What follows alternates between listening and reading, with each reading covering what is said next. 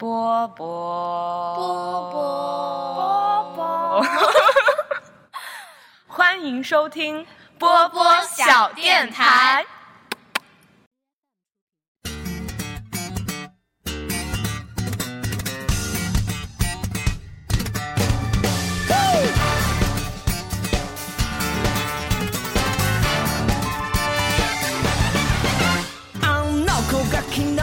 Hello，大家好，欢迎来到新的一期天台二锅头。我们继续上上上一期聊到的 主题，就是我们喜欢的 CP。为什么是上上上一期？因为就是现在到了这半年，我和公公田还有上上，我们三个人就分开了嘛，在三个不同的地方去实习，所以我还留守武汉，然后他们俩都去了北京，然后一个去了中央视，然后一个去了那个环球人物吧，就是杂志，对，然后环球荧幕人物，嗯，环球人物，我想去环球荧幕，我超要去环球荧幕，我我整个高中就每一期都 买，我也是，然后到我也是，大学没钱了，我我也是，我我以我觉得以后如果有机会去那儿实习，真的想去，哦。哦，好远啊，对，然后。所以就是我们会轮流的录节目，然后所以可能我那上一期出了之后，再会隔三期再是我们节目，所以有可能啊，只是有可能是接着我们上上上期节目接着聊，对，那就嗯、继续从大正开始吧，聊我们喜欢的 CP 啊，这个 CP 它还是二次元的，出自一个漫动漫叫做《月刊少女野崎君》。啊，你听这个名字就知道是一个很少女的，对，但是它又不是传统意义上的少女漫，它讲的是，它讲的是一个高中生叫佐仓千代，他很喜欢和自己同年级的一个男孩子，就是一个很粗犷的，然后又很有一点蠢蠢的那种，身高一米有九，一米九对的男生叫做野崎，结果他告白了以后，发现那个男孩子，结果他他去给他告白，结果那个男孩子给了他一个签名，因为那男孩子以为他是他的粉粉丝，就是不是普通的粉丝，就是他是他的少女漫画的粉丝。对。因为那男孩子其实是一个少女漫画的画家，其 实就是反差萌吧，他是一个一米九的少女漫画画家，嗯，而且他还取的那个笔名是一个女孩子的名字。反正后后来呢，他们他们就野崎君就请那个佐仓给他当那个助手，画漫画的助手，画背景。就是这样一个故事，然后，嗯，所以他们这对 CP 最独特就是身高差嘛，就是比较大的特最。独特的是性格，性格的，对，就是男的男孩子是比较那个娇憨的，彪悍，然后那个女孩子是比较那个大哥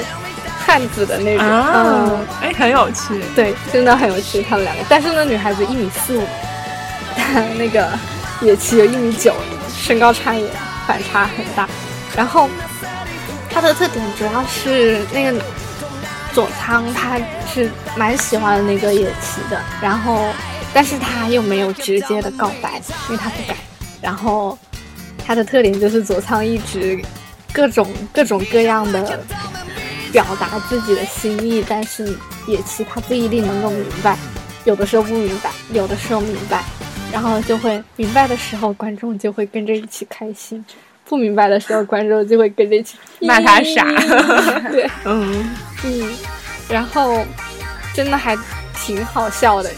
就我觉得很好笑，反正整个这个观这个这个。其实我觉得这不是一个那个呃恋爱番，这是一个搞笑番，对对对这这太好笑了，就是他所有的同学都很好笑，对每一个同学都很好笑，而且他们俩就是那个男主的这个娇憨的性格，总是制造出了一些别样的笑点。嗯，就比如说，嗯，就是那个他们下雨天，然后举伞一共一把雨伞回家，然后男主举嘛，然后男主觉得哦，我是一个男生，有个女生一起打伞的话，我不能让她淋着雨，还得把那个伞往那个女主那边倾斜。但他忘记了他自己身高一米九，然后他倾斜的时候，所有的那个雨水就顺着那个伞一直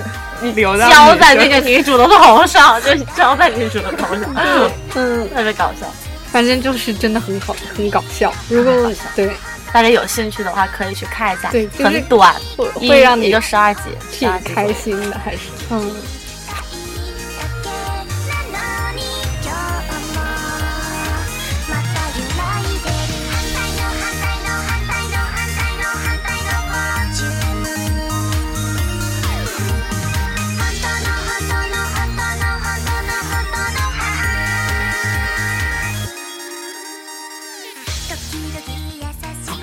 其实你们说荧幕情侣，我临时想了一个，因为我之前就根本没准备到，是我最近看的一个土耳其电影，这是我第一次看土耳其电影，它叫《有毒蜂蜜》。有毒蜂蜜这个名字其实是就是类似我们喊宝贝儿，呃，宝宝贝儿，宝贝儿，宝贝儿，宝贝儿亲爱的，对，就这样的昵称，就是在土耳其语里面，然后喊对方的。然后这个电影就是因为，首先男女主真的颜值很高，我不知道是土耳其圈儿普遍这样，还是我就是正好看的第一部土耳其电影就是这样。但是真的就她们很漂亮，就那个女生据说是土耳其当今年的吧，今年的那个叫什么小姐，就土耳其小姐那种。对，然后男主也是，就是一个超有魅力的男生，他好像是学的是建筑，就啊，他们现在首先是在大学大学阶段相遇，对，然后那个男主学的是建筑，然后他，但是呢，他又自己就是有一个小乐队，就在一个那种 live house 小酒馆里头，就会经常去演出，然后他是一个超级阳光、超级活泼，就是超级整个人充满正能量的人。然后她那个女主就是一个学霸，就她正好也在那个大学，然后学的是社会学，然后她是那个土耳其，我不知道土耳其女性普遍怎样，但她在电影里面展现的应该算是一个那种特别就是积极向上，然后努力进取，想要出国念书，就是这么一个这么一个女孩子，然后。特别甜的就是男主对女主是一见钟情，就是他在一个餐厅吃饭，然后正好那个女主在勤工俭学，在那个餐厅打工，但是他不愿意让他爸爸知道，因为他爸爸觉得好像女孩子不能这样，或者他应该专心读书。然后就在他爸爸正好来到这个餐厅的时候，他就假装自己是来这个餐厅跟好朋友吃饭，然后正好就坐在那个男主那个桌上，然后就那个当他爸进来的时候呢，然后他就跟他爸打招呼说：“哦，我跟朋友在这吃饭呢。”然后就并不是在这兼职，然后就跑走了。然后就因为就是坐在桌上那个一面之缘，所以男主就爱上那个女主，然后就千方百计的寻找到了她。然后我觉得很甜的一个片段就是。嗯，就无论是他在就是追求女主的时候，就是基本上就一直尾随着她，就跟着她，看着她会去哪里，然后想办法和她套近乎。然后还有就是那个女主一直有一个很好的男生朋友，然后像 gay 嘛？对，被你发现了，就是但是那个男主并不知情嘛。然后就在有一天，那个女主在课堂上和那个男生朋友坐得很近，然后也交谈甚欢的时候，然后那个男主就。有一点难过，因为他他发现他们俩好亲密啊，然后就从那个教室直接出来了。然后那个女主后来来到他面前，就是追上了他，因为他也很奇怪，为什么这个学建筑的人会跟我上一堂课，是不是找找他有什么事，然后出来追上了他。然后那个男主就快哭了的表情说：“你怎么不告诉我你不是单身？你之前不是单身？”然后结果他后面那个 gay 蜜那个 那个男生朋友也追上来了。然后那个女主就笑了，跟他说：“他是个 gay 啊，他只是我的好朋友。”然后这个时候就是男主在整个电影里有第一次表白，就是完了，具体他怎么表白我给忘了，但是我尤其记得的就是他捏握着那个女主的手，然后放在自己的嘴唇边亲吻，然后眼睛闭上展开的时候，就是那个有泪水对，就是 Oh 盈在眼中的那个眼泪，Oh 哇，我觉得超甜，超甜。然后包括后来他求婚的时候也是，就是准备了一个 surprise，就是在草坪上贴那个红地毯呀、然后有人在旁边跳舞呀、气球啊、鲜花。然后他们结婚的时候也超级美，就这是三个就超美的地方，而且他还会写歌，还会唱歌，经常跟女主唱，这些就不提了，因为。前面有多甜，后面就有多虐，对，就后面就超级虐，就是，嗯，其实也能想象得到的，因为这个男主他得病了，对，然后、啊对，然后最后这个剧情真的是对，就其实其实他还是挺韩剧套路的，嗯。对，但是但是鉴于这是我第一次看的土耳其电影，而且我从很多细微的那个细节里，真的就觉得还挺挺真实，也挺动人的，所以就就我就觉得还挺喜欢，就在这里安利给大家。而且嗯好的，哦对，而且那个男主他对那个女主的好，就是不仅仅是从就是这些方面，而且他还就是包括那个女主跟她的父亲其实关系不好。就是连女主决定要结婚，她的父亲都没有前来婚礼上去给她送出祝福，然后男主就自己跑去找女主的爸爸，然后就是具体的给女主爸爸钱，让女主爸爸来祝福他们好？像也也并不是吧，反正具体他们怎么沟通那一段电影没有没有展现出来，但最后就让两个父女两个人就是重归于好，我觉得也很棒。就是你去爱一个人，然后并且其实是帮助了他各方各面，就让他都会获得幸福。我刚刚发现这个，看那个评论说男主是躁郁症，对真假？对，躁郁症自杀。啊 我为什么我们今天提了三个人都是这样？大家！要开心、啊。对大家要看淡一点生活中的磨难和困难。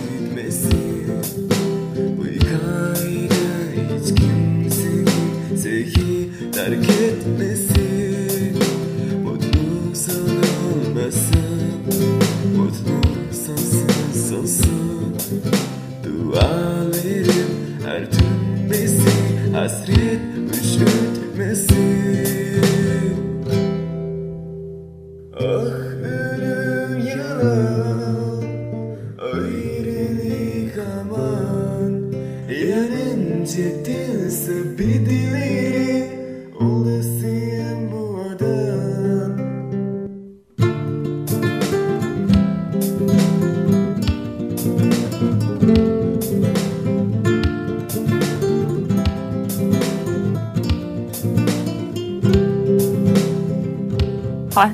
然后呢？啊，三次元哦，我们来说一下三次元。对，然后我想说，因为我最近在看一个国产电视剧，超级无敌超级好看，嗯，就是《大明宫词》。这个剧还蛮老的了，它是二零零零年李少红拍的一部电视剧，然后是郭亚蕾和陈红主演，然后周迅对，周迅是演的小太平，然后嗯大太，因为她演了十二集她就没演了，然后所以应该还是郭亚蕾和陈红。嗯然后我想提的这一对 CP 呢是太平公主和薛少。太平公主就是嗯嗯、呃那个陈红演的那个角色，呃，但是嗯。但是，嗯，周迅是演她的小的时候啊，我就直接就说太平好了。嗯就太平公主呢，她是一个从小呢就是很被自己爸爸妈妈还有自己的哥哥宠到大的一个小公主，就是她的一生都没什么，她的她在遇到薛少之前，她的一生都没有遇到过什么磨难。然后当时有个算命的就说，你在你十四岁那一年的时候，你会遇到一个坎，你过去了你就好了，你过不去，这一辈子都会在这个坎里面，就大概是这个意思。然后她就在十四年那一年遇到了薛少，然后我觉得这个电视剧的话，它迷人之处不是就是那个对于历史的这个还原度啊，因为它其实严格来说，它是一部完全不尊重历史的历史剧。它很戳我的一点是它的台词写的特别特别好，这个台词非常的有沙翁范，然后里面每一个人的表演都很话剧感。就是所以说这个就是很吸引我的一点。然后当时太平他是怎么遇到薛少的呢？他是和他的一个韦姐姐，就是后来的韦韦韦氏皇后，然后他们俩就是逃出宫玩。她在出宫玩的时候呢，她就跟她的韦姐姐走散了。她就当时每个人都戴着，当时是上元灯节，每个人都戴着一个那个面具，然后她她就她的韦姐姐戴的是一个昆仑奴的一个面具，她就到处找那个戴着昆仑奴面具的那个人嘛，她就一张一张的去翻别人的脸那个面具，就是就是一个小女孩哭。一直哭在大街上面，然后看到一个戴着面具的人，就把他的面具掀开，看长得是不是韦姐姐。他就这样子掀掀掀，就掀到了薛少的面具。然后当时有一句，当时台词是这样子的啊，他说：“我从未见过如此明亮的面孔，以及他刚毅面颊上徐徐绽放的柔和笑容。我十四岁。”我十四年生命所孕育的全部朦胧，终于啊，说错了，重新念。我从未见过如此明亮的面孔，以及他刚毅面颊上徐徐绽放的柔和笑容。我十四年的生命所孕育的全部朦胧的向往，终于第一次有了一个清晰可见的形象。他就这样子遇到了薛少，然后但是。因为她是公主嘛，她后来第二次，后来她又遇到了一次薛少，她就知道了薛少的身份了之后，她就向她的母后和皇皇上哦，和父皇她就说，呃，我希望你们把薛少赐给我，我要嫁给他。然后，但是薛少呢，他是有一个自己两小无差无猜的一个一个一个一个呃一个那个一个妻子的，就是惠娘，他跟惠娘是两小无猜无猜，然后并且他们追求着长相守的这个爱情境界，就是一生一世一双人，永远跟彼此在一起，永远都不对自己的感情背叛。但是武则天她非常宠自己的女儿太平，当时太平就是太平的初恋嘛，她不想太平的初恋就是以一场就是遗憾来告终，她就命令那个薛少要娶太平，然后还把那个惠娘给赐死了。就是说，哎，我不管你喜不喜欢他，你就必须嫁给他。我不管你之前喜欢谁，他都必须死，你必须跟太平在一起。但是薛少他是一个非常好的男人，他可以这么说，他就他觉得娶了太平就是对自己感情长相守这种爱情境界的背叛，他就对太平特别的冷漠。但是太平是一个特别善良的女孩子，她她就不懂为什么薛少对她这么冷漠，她就一直不断的向薛少示好，就是你你就可以想象出一个帝国的公主，在一个男人面前就是那么的脆弱，然后那么的把自己的姿态放低，就是为了让让薛少开心，然后但因为。然后薛，但是后来薛，嗯，这个这个爱这两个人的爱情是悲剧的。后来那个公主她知道了，原来薛少之前有一个妻子，然后武则天为了为了让那个薛那个太平和薛少在一起，她把他的那个妻子给赐死了。然后当时太平知道这件事情之后，他就非常的恨自己的母亲。他其实我觉得他应该是恨自己，然后就是间接的把这个恨转移到自己的母亲身上。然后他就最后最后他就当时他就拿一把刀 抵在那个薛少的脖子上面，因为他当时以为薛少是出轨了，哪里知道薛少是一直没有忘自己的旧人。然后薛少后来自己就是把胸膛就是戳戳进了那个剑嘛，还属于那种自杀自杀的行为。当时薛少自杀是为什么自杀？他是他不是那种觉得哦，我觉得这样伤害公主这么多年不好。他自杀的原因是他爱上公主了，他背叛了他的长相守的爱情，所以他选择自杀。他说：“他说太平公主，你这样好，你这么美好，我觉得我已经爱上你了。但是我这样我对不起惠娘，因为我跟惠娘是说好要在一起的，所以他最后选择自杀了。然后他这个这个爱情对太平的伤害实在太大了。然后因为他跟薛少其实完全是同一类人，都是追求的那种长相守的境界，他都是觉得我爱一个人就要跟这个人一生一世在一起。然后所以说这个他的影响也是蛮大的，因为里面后来那个太平后来还嫁给了武攸嗣嘛。当武攸嗣大婚的那天晚上，他就一个人去薛少的那个那个碑前那个一个祠呃祠堂吧，可以这么说。他就哦，呃，他就说他就说他就说我没办法去爱别人，我只爱你一个人，我这一生一世就只爱你一个人。然后里面有一段很感人的台词，还蛮有意思的。就是薛少死后，他去看薛少的那个，反正也是去庙里看学生，就是那个那个那个木牌子，那个牌匾，嗯哎，那个叫什么来着？那个那个牌子灵牌那个，灵牌。他就去看薛少，他说薛少，今天我来看你，不是因为是你的忌日，也不是因为你的生日，只是因为我想你了。嗯，还蛮虐的。然后其实后面的话出现了一个薛少长得一模一样的帅哥，叫张易之。张易之跟薛少是完全相仿的两个人。张易之就是一个渣男。张易之的爱情他就是自由，就是、嗯呃，我想喜欢谁，哎，我就喜欢谁。我今天爱这个，明天爱这个，然后我还爱权力，就是我爱一切。就是新奇的事物，一切能够让我有征服感的事物，就这种，跟薛少是两种不同的人，但是这又跟薛少长得一样的脸，然后所以太平又无法自拔的陷入了对他的爱恋，但是因为他又不能跟太平长相守，所以太平特别特别的痛苦。后面，嗯，就是还蛮感感动的，这个，哎，还蛮好看的。为什么你喜欢的 CP 都不太有好结局？哦，我也觉得，嗯，其实我觉得，哎，怎么说呢？我感觉这种不完美的这种，就是反而更容易让人就是不由自主的会去喜欢，对就感觉他们已经这么惨了，你还不喜欢他们，那他们得多惨呀！对所以要多喜欢他们。嗯哼。那我们是不是基本上把虚就是虚构的。对、嗯非现实生活中的 CP 讲完了？哎，还有吗？这就是现实生活中的呀，太平和薛少在历史上真的有，不过历史上他们跟那个电视剧完全不一样啊。历史上的话，薛少，薛少好像是因为家里有人造反，然后所以说死了，然后薛少历史上的薛少是之前没有娶妻的，他跟太平都是彼此的原配。啊，我我们说的主要是那个影视剧当中的形象。对，常相守的是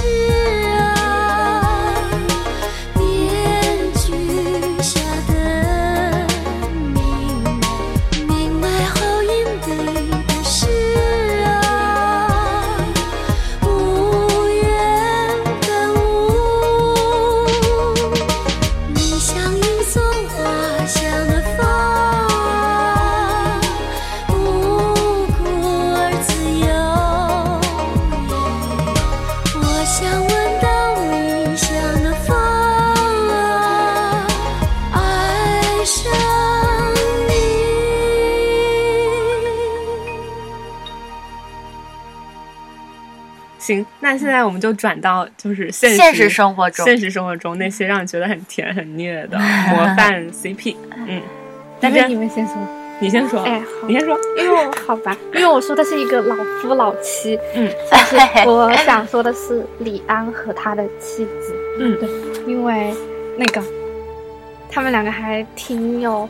那个，嗯，李安，哎，其实李安那个赵文轩不就演了那个嘛？李安的好多电影，对，赵文轩啊是李安的一个，也算是御用男主吧。他和那个狼狼什么来着？就是那个那个那个老头狼是吗？对狼狼狼啥狼？我忘了，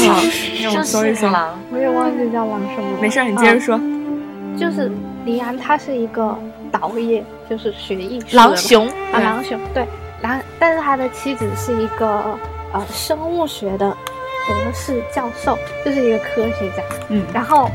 他的书又是一个很，其实他是一个很敏感，然后又很害羞，然后又很有很多的想法的乱七八糟的想法的人。然后但是他的妻子是一个很理性，然后又很独立，然后又很做事情比较果断的人。我觉得你把所有的美词、赞美之词都在形容李安了。我就觉得他很好了。反正他们两个就是，嗯，我觉得他们两个在一起的话，反正就是让人觉得很很，两个都是很好的人你。你是怎么了解他的妻子的？啊？因为他他妻子有的时候不算一个公众人物啊，他采访的时候会说到嗯，嘛，或者是他书里会说到说到啥？说到他妻子，因为他觉得他妻子对他的帮助很大，因为他不是有六毕业以后就是有六年没有找到那个工电影的工作，嗯，嗯虽然他在家里有写剧本或者给别人看什么的，嗯但是他的收入那个时候是来自妻子的，嗯然后而且就是好像有一次李安说还去想去那个社区大学学。学计算机，因为他觉得他不能赚钱，然后他妻子就说：“你别学这个，你要坚持自己的那个，就是因为你理想，对你还是很有那个天分的嘛，嗯你不要这么傻。”对，嗯然后就啊，所以才有今天的二十五。然后还有就是，比如他好像有一次领奖，一般领奖应该也会先感谢他的妻子，嗯。就因为就是就是是一个很重要的人嘛。然后，因为我觉得李安很爱，就是从他平时的采访和作品当中可以看出来，他很爱他的太太，然后也很感谢他的太太。就是如果嗯，是就是觉得这两个人就是还是挺让人羡慕的。他采访里面有怎么说吗？嗯，比如有一次那个鲁豫采访他的时候，就就是前段时间拍完那个那个那个比利林恩比利，林恩的中场战士，嗯鲁豫问他现阶段你最大的幸福感是什么？然后李安说是他我太太能够对我笑一下，他说这样的话他就会觉得放松一点，我就会感觉很幸福。然后他说我做了父亲，做了人家的先生，并不代表说我就很自然的可以得到他们的尊敬，你每天还是要赚来他们来赚到他们的尊敬，要达到一个标准。因为这个是让我不懈怠的一个原因。就这一段听了啊挺感动的，对嗯感觉是一个很棒的丈夫耶，和一个很棒的那个老公的感觉。一个爸爸父亲，嗯，对。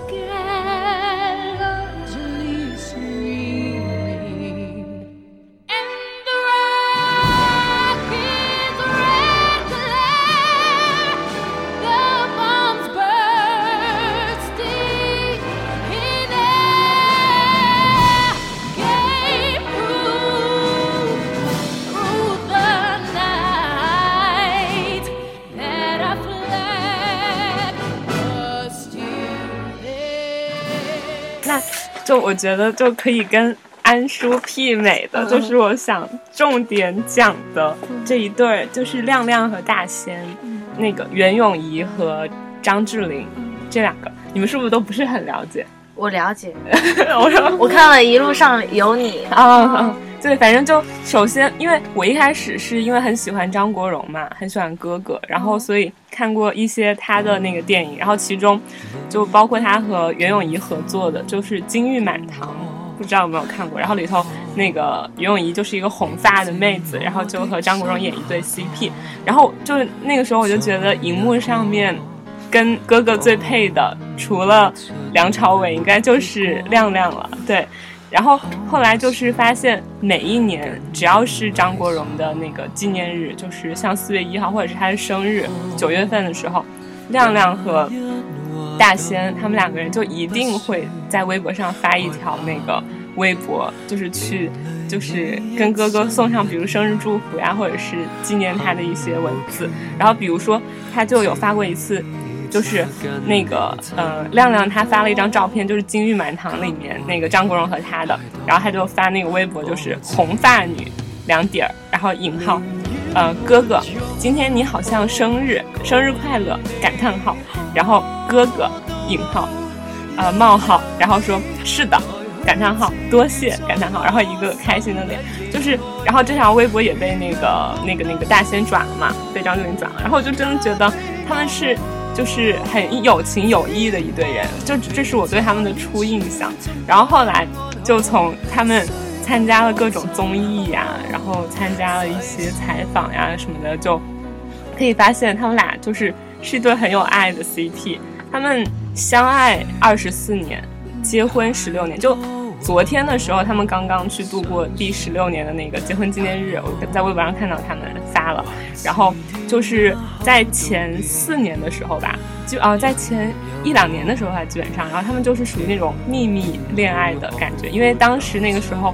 嗯，袁咏仪她是香港小姐，然后她当时名声就很好，但是张智霖只是一个就是刚入行的一个小年轻，然后他们就在一个 KTV 里面认识，然后那个时候他们就互相之间就很有好感，然后但是那个时候就因为觉得袁咏仪就名声太大，然后就两个人还是很秘密的结婚，呃不不是结婚，很秘密的谈恋爱，但是后来他们结婚也是就是没有，记得以前看他们一个那个是哪个哪个哪个的一个采访，是他们俩当时在一九九九年十二月三十一号晚上的零点，在香港的一个街头的一辆车里面来了一个世纪。之吻，对对对对对，他本来是想许诺给袁咏仪一个世纪婚礼，但是后来也是就是很秘密的，就是没有酒席，然后也没有结婚照，然后就那么结婚了，然后就生活在一块儿，然后所以他好像是前几年才补给袁咏仪一个婚礼，然后婚纱照什么的，但是反正就也很甜蜜，就即使没有那些，我觉得那些都不重要，那些都没有他爱袁咏仪重要。然后接下来就就来说一说他怎么爱袁咏仪，就比如说像平时的时候，就是从那个综艺里面看到的，真人秀里看到的，他就没事会跟他揉腿，就是走累了嘛，两个人大街上走累了，在旁旁边的长椅上休息，他就会帮袁咏仪揉腿，然后那个晚上的时候觉得他太累，帮他捏肩，然后睡觉之前还一定会跟他按摩脚底，说那个是从袁咏仪怀孕怀他们俩的那个孩子的时候养成的习惯，因为怀孕的时候她那个脚脚受伤了很疼，然后他就每天晚上帮她按摩脚底，然后现在也会帮她按，然后还会我觉得很重要就是时不时的夸自己的老婆一句，就是你好美啊，我觉得你现在真漂亮，我觉得这个就其实而且他是很真心的，可以看得出来很真心，就觉得超甜，对，然后还有一些小细节，就比如说他记得他老婆。最喜欢的明星李李李李敏镐 对，然后就是他虽然醋坛子已经心里已经翻了一地了，但是就是当老婆碰到自己的偶像的时候，还是会帮他们拍照，然后在一边，然后就我记得有一个新闻，就是说李敏镐不是公开恋情嘛，然后那个袁咏仪在家里哭晕在厕所，然后别人就采访张智霖说对这件事怎么看，张智霖就在那儿哈哈哈嘲笑袁咏仪，对，就是其实很有爱一对。哦我印象很深的话，就是他们俩在那个《一路上有你》里面，然后好像是要劈柴吧，有一段，嗯。然后张智霖劈不动，然后要袁咏仪过来，袁咏仪二话不说就给把柴给劈开了。对对对对对，就他们其实我觉得在这俩两个人也是蛮反差萌对。性格里面，张智霖属于比较柔的一方，然后袁咏仪反而就比较风风火火，就是对啊。我记得有一个采访，就是别人问袁咏仪，就是你平时那么大大咧咧的性格，什么话都敢说，为什么一遇到张智霖你就你就就是就会很小心翼翼，就是至少也不是小心翼翼，就是会想想之后再说话。他说，因为有的时候就是很那个直语嘛，就是快言快语会很伤人。张智霖是一个我爱的人，所以说我一定要想清楚什么样的话，然后对他说。我真的是啊，超感动，有没有？然后他还会记得一些，就比如说接吻的时间呀、地点啊，然后还有很多纪念日的时间，他都会记得清清楚楚。然后，嗯、我想想，然后再就是想说的是，他们在真人秀里面的一些一些互相的告白吧，因为真人秀总会涉及这种环节，但是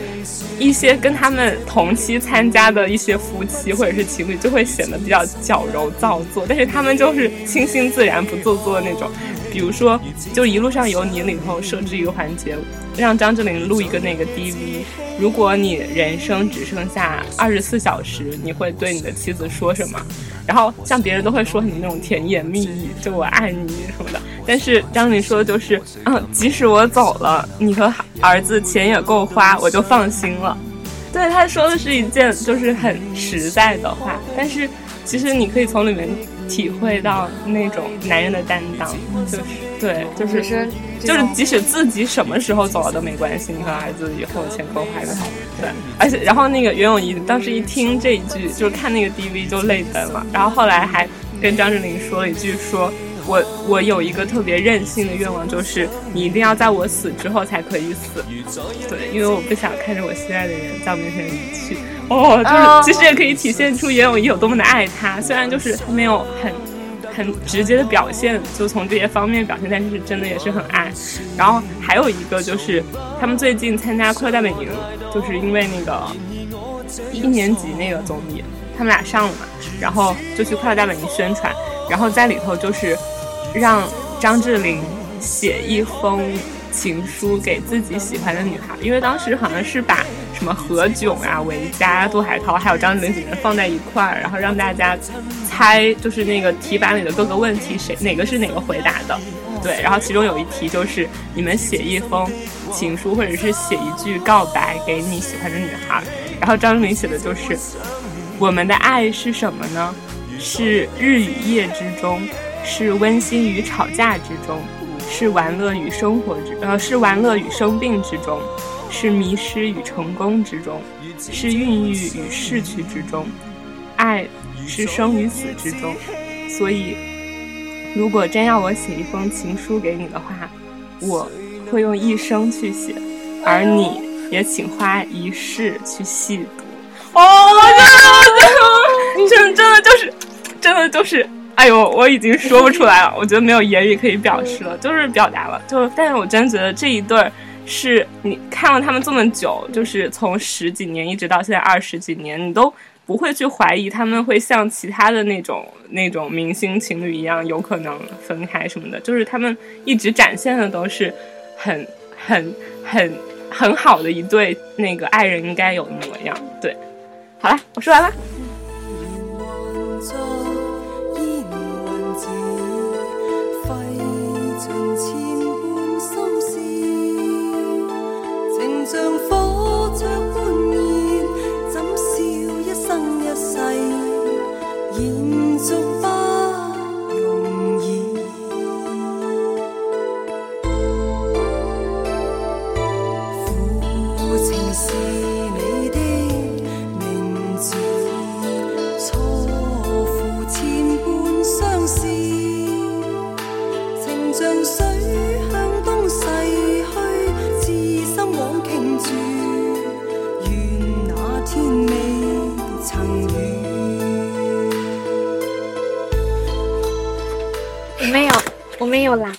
没有了？啊，那我好像，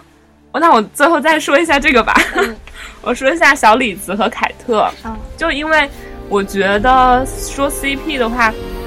其实有很多那种就是在朋友和情人之间抉择的故事是挺真实，而且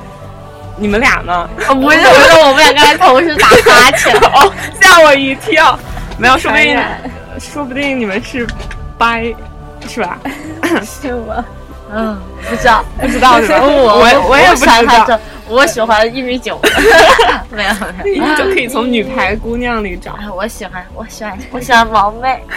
对，反正就是因为像我看了很多题材的这种电影，像当 Harry 当遇上遇上 Sally 对不对？然后还有我可能不会爱你，你看过吗？是那个电视陈柏霖和林依看了晨看了对我他们看我看对对对，我就其实还挺喜欢他们描述的这种就是朋友哦，朋友到恋人。对之间的故事。然后我觉得就是《志明与春娇》其实也有一点点对，然后那是啥？什么呀？嗯，这是螺蛳粉，哦，我就说感觉像是个吃的，好吃。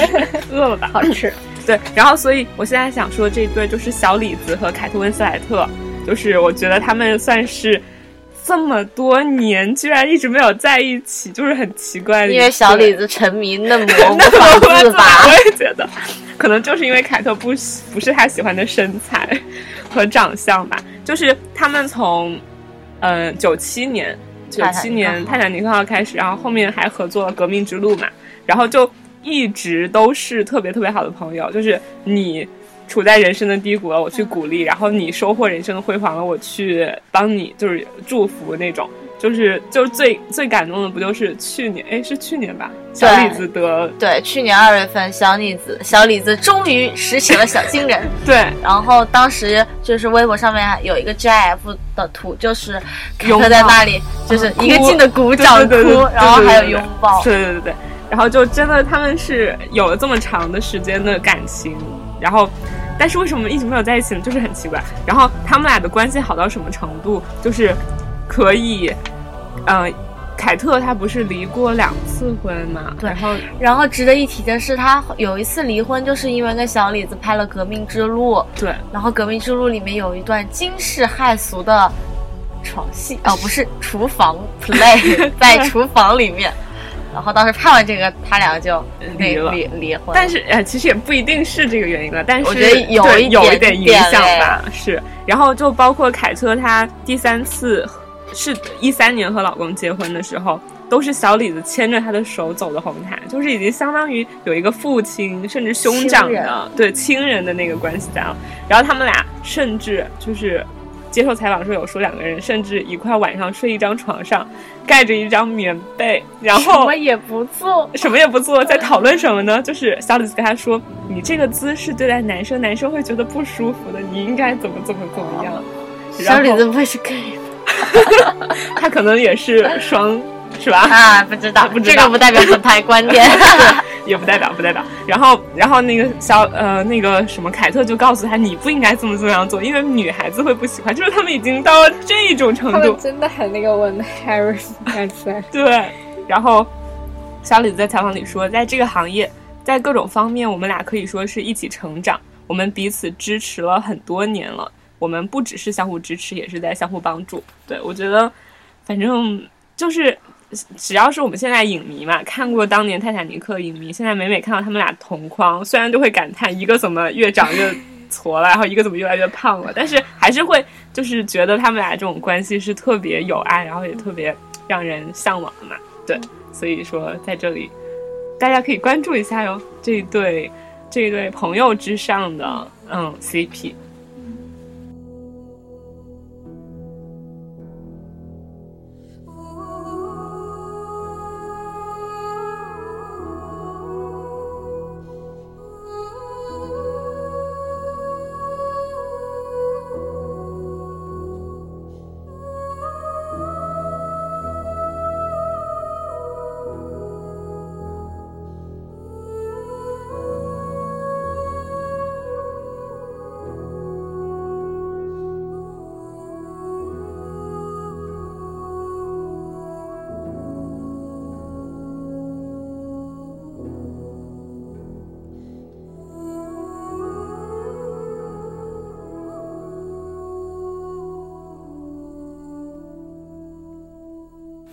你们没有想到什么其他的吗？